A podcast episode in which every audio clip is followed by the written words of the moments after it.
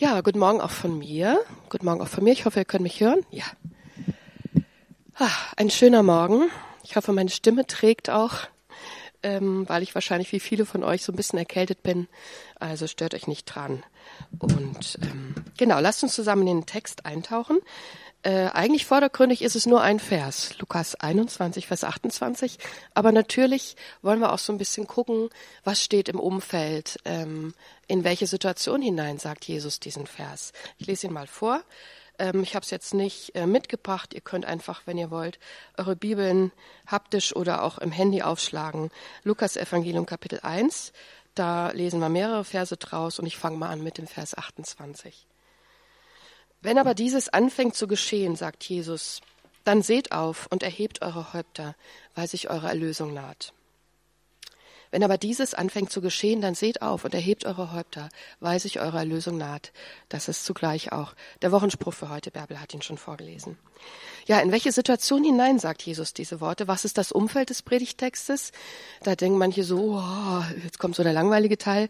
Es wird dann besser, also haltet durch. Es gibt da noch drei Gedanken dazu, aber ich wollte doch mal gucken, ähm, ja, ähm, in welche Situation hinein sagt er das. Er ist da gerade im Tempel. Wir lesen im Vers, im Kapitel 20, Jesus lehrt im Tempel und predigt das Evangelium. Er führt Gespräche, er diskutiert, er redet in Gleichnissen, er beantwortet so manche Frage und sicherlich auch Fangfrage, die es da gegeben hat. Wenn Frage, die es da gegeben hat. Wenn ihr wollt, könnt ihr das nochmal durchlesen, nachlesen, Kapitel 21. Äh, und dann geht es weiter im Kapitel 21, also sind wir schon in unserem Kapitel angekommen von heute. Und ich lese mal ein paar Verse ab Vers 5. Als einige von dem Tempel sagten, dass er mit schönen Steinen und Weihegaben geschmückt sei, sprach Jesus, es wird die Zeit kommen, in der von dem allen, was ihr seht, nicht ein Stein auf dem anderen gelassen wird, der nicht zerbrochen werde. Sie fragten ihn aber, Meister, wann wird das geschehen? Und was wird das Zeichen sein, wenn das geschehen wird? Er aber sagte, Seht zu, lasst euch nicht verführen, denn viele werden kommen unter meinem Namen und sagen, ich bin's und die Zeit ist herbeigekommen. Lauft ihnen nicht nach. Wenn ihr aber hören werdet von Kriegen und Unruhen, so entsetzt euch nicht, denn das muss zuvor geschehen. Aber das Ende ist noch nicht so bald da. Dann sagt er zu ihnen, ein Volk wird sich gegen das andere erheben und ein Reich gegen das andere, und es werden geschehen große Erdbeben und hier und dort Hungersnöte und Seuchen. Auch werden Schrecknisse und vom Himmel her große Zeichen geschehen.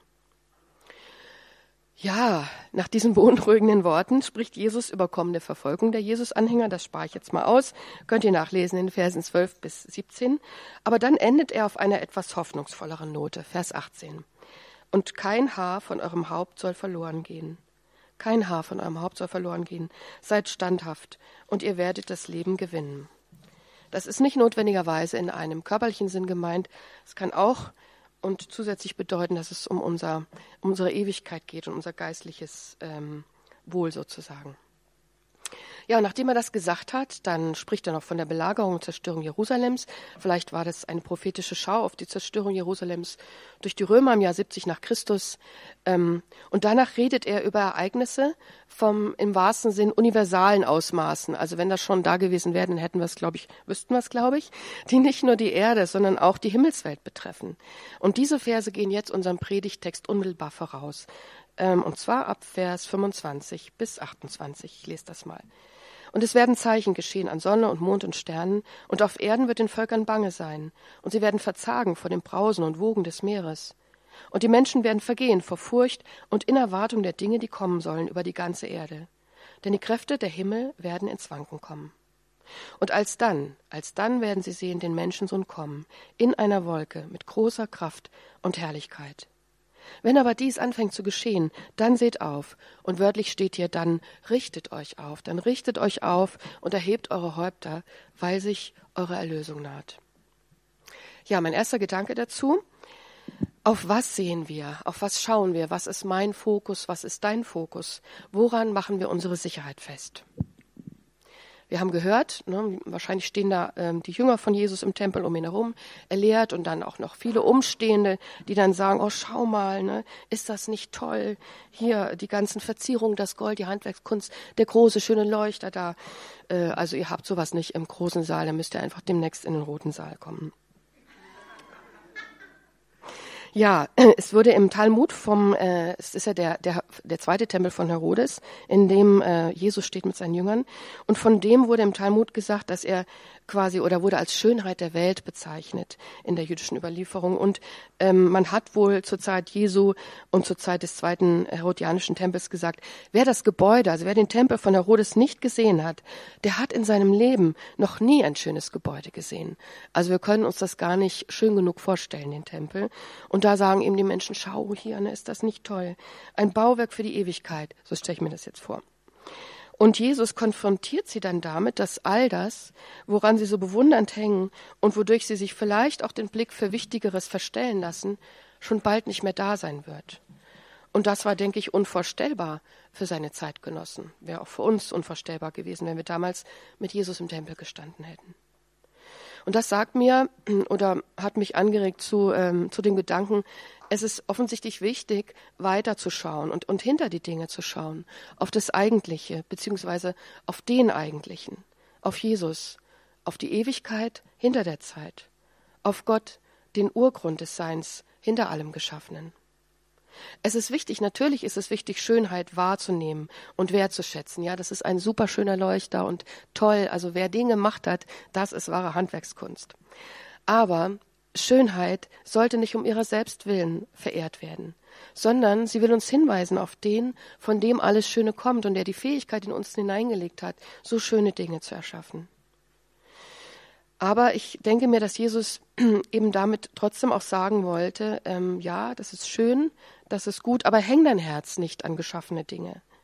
Häng dein Herz an Gott. Bleib nicht bei dem Prächtigen stehen, das du siehst.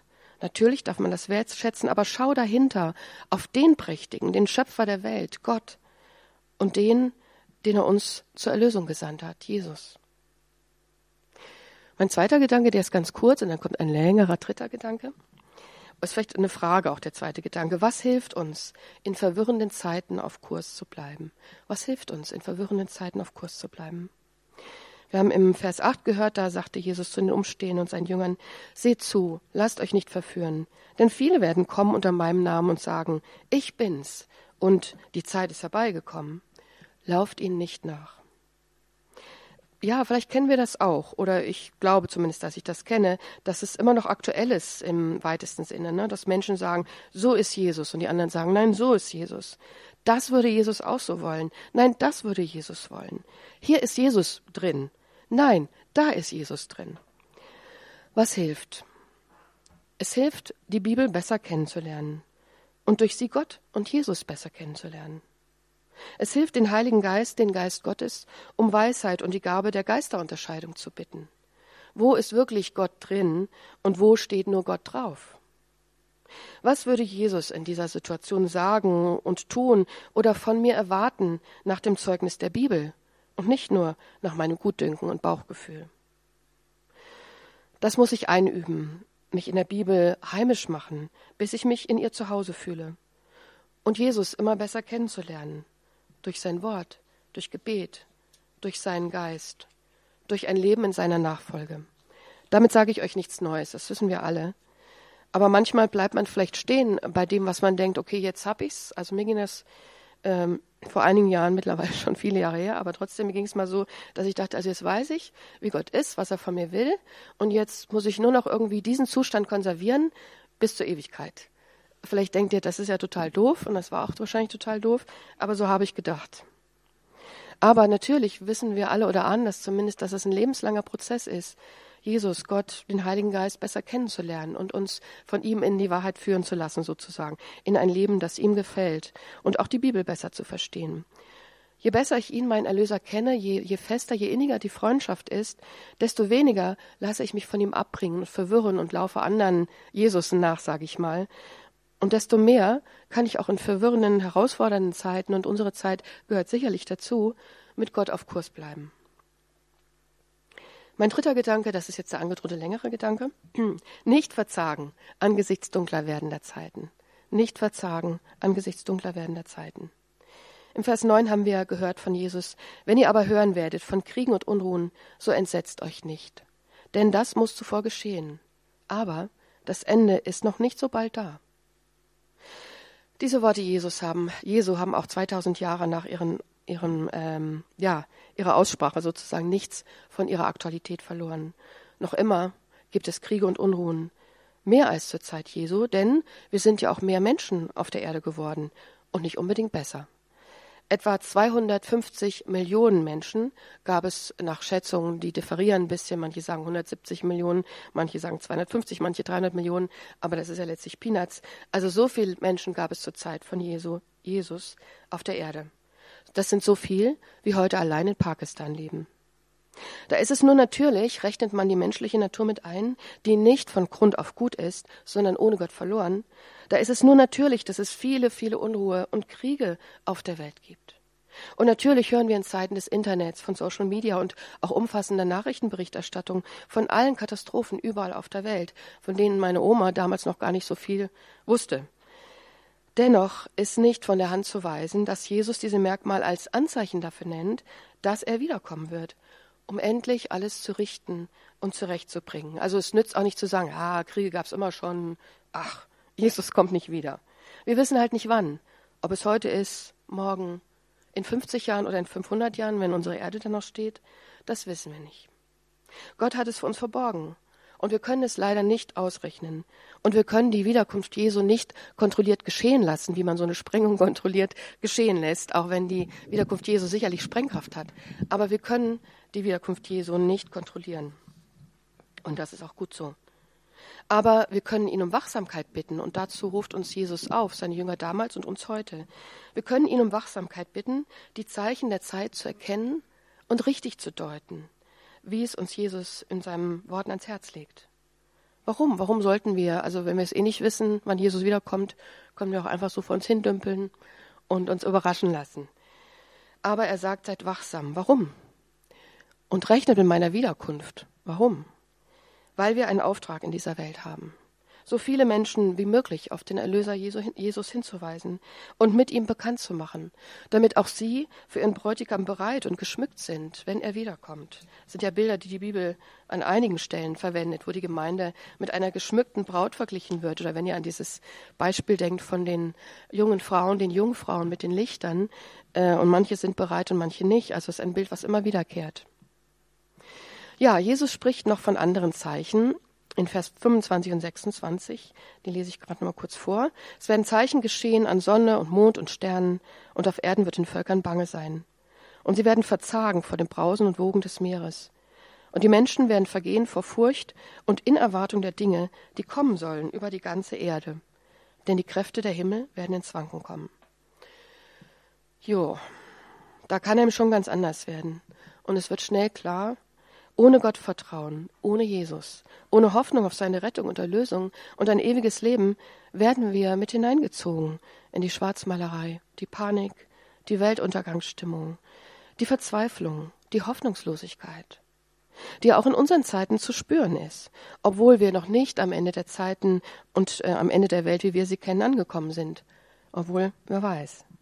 Aber auch jetzt schon ist eines ganz wichtig. Das lesen wir in Vers 28. Das ist quasi so die Hookline für heute. Seht auf, richtet euch auf, erhebt eure Häupter, weil sich eure Erlösung naht, weil sich euer Erlöser naht. Nur so können wir handlungsfähig und hoffnungsvoll bleiben in dieser Welt, solange Jesus, der Menschen so noch nicht für alle sichtbar, in Kraft und Herrlichkeit wiedergekommen ist. Er hat noch eine Berufung für uns in dieser Welt, eine Aufgabe. Und die können wir nur erfüllen, wenn wir wissen, woher unsere Erlösung kommt, in diesem Leben und auch im nächsten. Sieh auf, richte dich auf, erhebe dein Haupt, weil sich deine Erlösung naht. Gott hat mein Leben, hat dein Leben in der Hand, auch wenn es manchmal nicht danach aussieht. Wenn die Stimmung und die Welt um uns herum immer dunkler zu werden scheint und wir nicht nur von Kriegen und Unruhen hören, sondern auch von Kriegen und Kriegsgeschrei, wie es in Matthäus 24 heißt, sondern wenn wir auch von Naturkatastrophen hören, Klimaerwärmung, großem Leid in der Schöpfung, bei Pflanzen, Tieren und Menschen. Und das ist manchmal kaum auszuhalten, was Menschen einander antun, auch im scheinbar so aufgeklärten und zivilisierten 21. Jahrhundert, wo immer noch Menschen einander auf bestialische Weise töten oder ihre Mitgeschöpfe mitleidlos behandeln, Gottes schöne Schöpfung mit Füßen treten. Ich stehe natürlich auch in diesem Schuldzusammenhang. Ich kann mich da gar nicht rausnehmen, weil ich auch öfter Entscheidungen treffe und Dinge tue, die der Schöpfung, meinen Mitgeschöpfen, meiner Umwelt, meinen Mitmenschen schaden. Aber ich muss ehrlich sagen, dass ich manchmal wirklich versucht bin, mich dieser Verzweiflung, die um uns herum auch so herrscht, und wenn man eben sieht, was wir so mit der Welt und den Menschen anstellen, mich dieser Verzweiflung einfach hinzugeben, zu sagen, es hat ja doch alles keinen Sinn. Ja, am besten ich wäre gar nicht da, weil dann würde ich den Planeten nicht auch noch belasten und die Menschen. Ja, und der Verzweiflung, was wir aus Gottes schöner Welt gemacht haben. Aber dann, in diesen Momenten, weiß ich ganz sicher, dass ich und wir alle wirklich verloren sind ohne Gott, ohne Jesus. Und dass ich ihn brauche, dass wir ihn brauchen. Er muss alles wieder zurechtbringen, was ich zerstört habe, was wir zerstört haben. Und das meine ich jetzt gar nicht als Entschuldigung, ähm, dass ich jetzt einfach so weitermachen kann wie bisher oder so, oder Gott wird schon alles richten. So meine ich das nicht. Aber in aller Verzweiflung, in allem, wo ich auch schuldig werde, weiß ich, Gott kommt eines Tages und er wird alles zurechtbringen. Wir brauchen ihn. Jesus, der eines Tages hoffentlich nicht so spät auf den Wolken des Himmels wiederkommen wird, mit großer Kraft und Herrlichkeit, sagt es die Bibel. Diese große Kraft und Herrlichkeit, die brauchen wir jetzt schon in der Welt. Die braucht unsere Erde, brauchen unsere Mitgeschöpfe, brauchen wir. Jeder einzelne Mensch, unsere über acht Milliarden Menschen auf der Welt. Ich erinnere mich noch, als ich geboren wurde, also natürlich erinnere ich mich an die Geburt, aber so, als ich in die Schule kam, sieben Jahre oder so, da hieß es immer, ja, wir haben drei, dreieinhalb Milliarden Menschen auf der Welt. Und jetzt, 50 Jahre später oder 48, sind es acht Milliarden Menschen. Das ist der Hammer. Und jeder dieser Menschen braucht Gott und ist ohne Gott verloren. Aber Gott kommt, er schweigt nicht, heißt es in der Bibel, und er möchte jeden Menschen an sein Herz ziehen. Und darauf hoffen wir. Darauf warten wir. Deshalb können wir auch in den dunkelsten Zeiten unsere Häupter erheben und aus dieser Hoffnung leben, dass Jesus, unser Erlöser, uns entgegenkommt. Am Ende unseres Lebens, wenn er dann noch nicht wiedergekommen ist, am Ende unseres Lebens aber auch bei seiner Wiederkunft, die für alle sichtbar stattfinden wird. Auch jeden Tag unseres irdischen Lebens hier will er uns begegnen, uns Hoffnung schenken und Kraft, ein Licht in uns anzünden, das die Dunkelheit in uns vertreibt, aber das auch genug Kraft hat, um uns Orientierung zu geben auf dem Weg und vielleicht auch noch einen Schein zu verbreiten, der auch andere mit hineinnimmt in das warme Licht Gottes. Von seiner Kraft und Herrlichkeit können wir jetzt schon zehren und nehmen, denn Gott, Jesus, der Heilige Geist, gibt uns Anteil daran. Er will uns Autorität schenken, dass wir in dieser Welt etwas für ihn bewirken können inmitten von Kriegen und Unruhen, Katastrophen und Nöten von Mensch und Schöpfung. Sehen wir nicht auf das, was wir nicht verstehen, was uns Angst macht. Sehen wir auf den, der uns versteht, der uns Frieden schenkt, der uns die Angst nimmt, der uns ermächtigt, nicht nur unser eigenes Leben Gott gefällig zu führen, sondern auch anderen zu helfen, Gott zu finden und zu gefallen. Am Ende unseres Kapitels, ähm, aus dem unser Predigtext stammt, Lukas 21, Vers 33, sagt Jesus noch einige bedeutende Worte. Himmel und Erde werden vergehen, sagt er, aber meine Worte werden nicht vergehen. Und er ermutigt uns, wacht aber alle Zeit und betet, dass ihr stark werdet, zu entfliehen diesem allen, was geschehen soll, und zu stehen vor dem Menschensohn. Und dieses Stehen vor dem Menschensohn, wenn er wiederkommt oder wenn wir ihn von Angesicht zu Angesicht begegnen in der Ewigkeit, das darf ein ganz vertrauensvolles, inniges Stehen sein, wenn wir ihn in diesem Leben immer besser kennengelernt und uns ihm anvertraut haben. Er ist unser Erlöser, unser Heiland, der uns dann gegenübersteht, der uns aufrichtet, dem wir in die Augen blicken können, den wir sehen werden, sehen werden, wie er ist, so heißt es im ersten Johannesbrief. Wir werden ihn sehen, wie er ist. Und es gibt noch einen schönen Vers aus dem Psalm 34, an den ich mich erinnert habe, die auf den Herrn sehen, die auf den Herrn sehen, werden strahlen vor Freude und ihr Angesicht soll nicht schamrot werden. Das ist einer meiner Lieblingsverse. In einer anderen Übersetzung heißt es, blicket auf ihn und strahlt und euer Angesicht wird nicht beschämt. Blicket auf ihn und strahlt und euer Angesicht wird nicht beschämt. In diesen Tagen des Advents feiern wir wieder, dass Gott in seinem Sohn Jesus unsere Erlösung auf den Weg gebracht hat. Jesus, in die Welt gekommen als Kind, wird wiederkommen als König. So schreibt die Dichterin und Schriftstellerin Gertrud von Le Fort, es sind Engel auf der Reise, es sind große Sterne unterwegs nach dieser Erde. Wieget, ihr Mütter, wieget, jedem Kindlein wird ihr Licht erscheinen. Singet es im Harren der Frühe, singet es leise, leise ins finstere Ohr der Welt. Denn zart ward, der da stark ist. Zart ward, der da stark ist. Klein war der Unendliche. Lob genug ist ihm ein Wiegenlied. Während ich bete noch, kann auch die Band schon mal auf die Bühne kommen. Das ist ein Gruß an Benny. Herr, danke. Danke, dass wir dir so einfach und unmittelbar nahe kommen dürfen. Und danke, dass wir in dieser Zeit des Advents, trotz allem, was uns vielleicht bedrückt, was in unserem persönlichen Umfeld an Leiden, Leid und Nöten da ist, was wir in der Welt sehen, in den Nationen, Herr, wir geben die Hoffnung nicht auf, denn du bist unsere Hoffnung. Und damals, als du geboren wurdest, sah es auch sehr finster aus auf der Welt. Aber du hast seitdem so unglaublich viel Licht in diese Welt gebracht. Und wir beten, dass du auch durch uns jeden Tag Licht in diese Welt bringst. Auch wenn wir manchmal das Gefühl haben, ja, dass wir äh, so klein sind und nichts vermögen oder dass unser Kerzen doch bald äh, vielleicht äh, ja verlischt, Herr, weil wir einfach so schwach uns fühlen. Aber du gibst uns Kraft und das, äh, darauf wollen wir bauen und darauf vertrauen. Du in uns bist mächtig. Wenn wir stark sind, kannst, wenn wir schwach sind, kannst du umso stärker sein, Jesus. Wir danken dir, dass du wieder kommst, auch in jedes Herz hinein, in diese Adventszeit, das dich empfangen will. Und wir beten um deine Kraft und dass wir einfach in dieser Zeit des Advents und Weihnachten anbetend vor die Knien können und von dir alles empfangen können, was wir brauchen für uns selbst und für andere. Amen.